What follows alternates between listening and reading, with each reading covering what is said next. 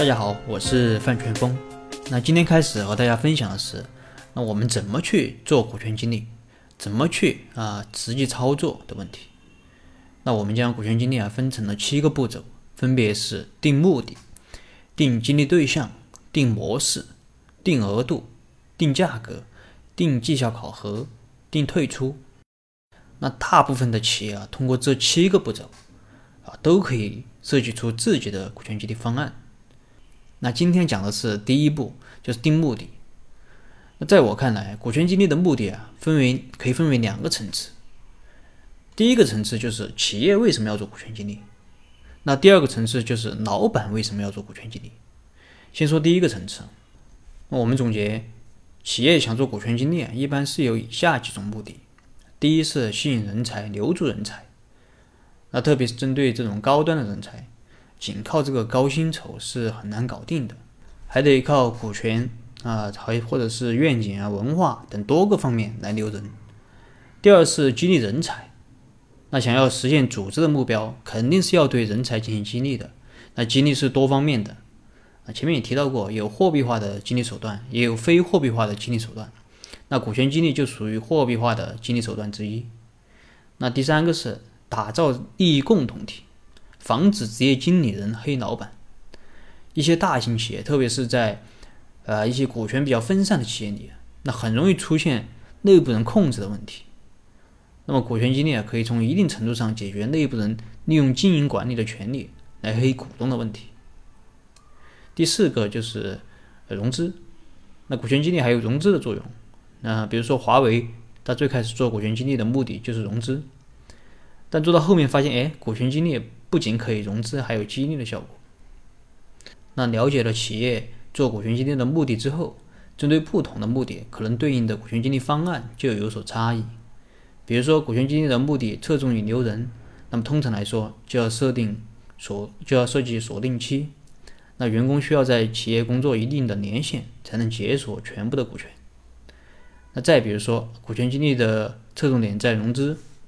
那么需要员工掏钱购买，那原则上就不能打折，啊，就不能做干股激励。这是股权激励的第一个层次。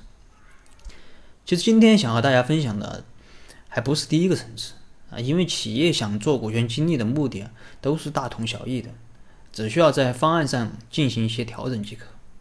那我今天想和大家分享的主要还是第二个层次，就是老板为什么要做股权激励。从我个人的经验来看，老板做股权激励的动机，它直接影响着股权激励的成败。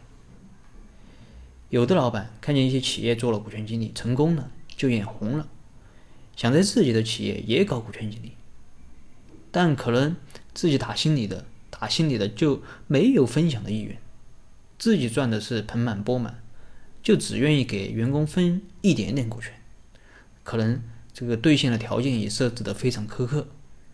呃，也不给员工参与企业管理的机会，以为只要分一点股权，那员工就会对老板感恩戴德，或者是，呃，赚钱的时候没有想过和员工分享，啊，亏损了，才想着能不能靠股权激励翻身，那这种啊，根本就不愿意分享的股权激励，想都不用想，百分之百会失败。如果企业家真的有分享精神，像任正非这种。自己只持有那么一点点股权，如果企业家能做到这个程度啊，而且完全是出于出自这种本心的、真心的愿意分享，那我相信这种企业很难不成功。当然，你科学的方法也不能少。所以，老板如果真的想做股权激励，不妨夜深人静的时候，那我经常说，你不妨夜深人静的时候，一个人躺在床上，你点一根烟。啊，你问一问自己，问问自己三个问题。第一个问题是，能不能啊，是不是真心的愿意和员工分享？分享绝对不是，绝对不只是口头上说说而已。你可以试想一下，当你把本来可能属于你的财富分给员工时，啊，当你看见年终分红的时候，员工拿着大把大把的钞票，你心里是什么感觉？你是真心的在为他们高兴？还是偷偷的在哭。第二点是能不能接受角色的变化。当你分出去股权的那一刻起，你会发现这个企业不再是你一个人的了，也不是你说什么就是什么。原来企业是你一个人的时候，你想怎样都可以，没有人管你。因为企业就算倒闭了，员工大不了就是换个工作，那谁会管你是死是活？那些平时你压榨过的员工，甚至还巴不得你快点倒闭。但是如果做了股权激励啊，你和你身边人的这个关系啊，就开始慢慢的发生变化了。你们之间不再是劳资关系，而是一起为梦想打拼的合伙人。如果你不能接受角色的变化，认为就算给了他们股权，啊，他们还是你呼来喝去的员工，那么员工是不会真正认同你的，也不会真正认同这个企业。那可能到头来你会发现，你身边到处都是白眼狼。我有些时候也在想，如果有一天这个老板的能力跟不上企业的脚步，老板愿不愿意放下手中的权利，把它让给更合适的人？如果企业家真的有这样的格局，我相信你的企业不但是能够成功，而且是会长盛不衰。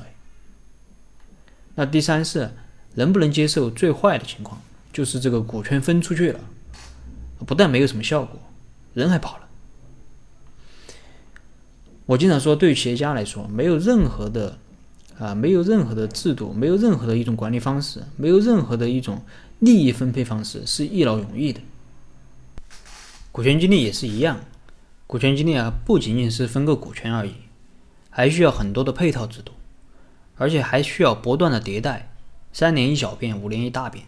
那华为做了这么多年的股权激励，也是换了五六种股权方案在我看来啊，企业家最宝贵的精神就是开拓创新，永不言败。在创业的过程中，企业家可能会经历无数次的失败，坚持到最后的那一定不会太差。股权激励也是一样。如果这次的效果不好，那能不能及时的调整？是不是股权激励没有效果就怨天尤人啊，就不再去碰它了？如果你期望一次股权激励就能解决所有的管理问题，就能一劳永逸，那我劝你还是不要做股权激励为好，因为结果很可能会令你失望。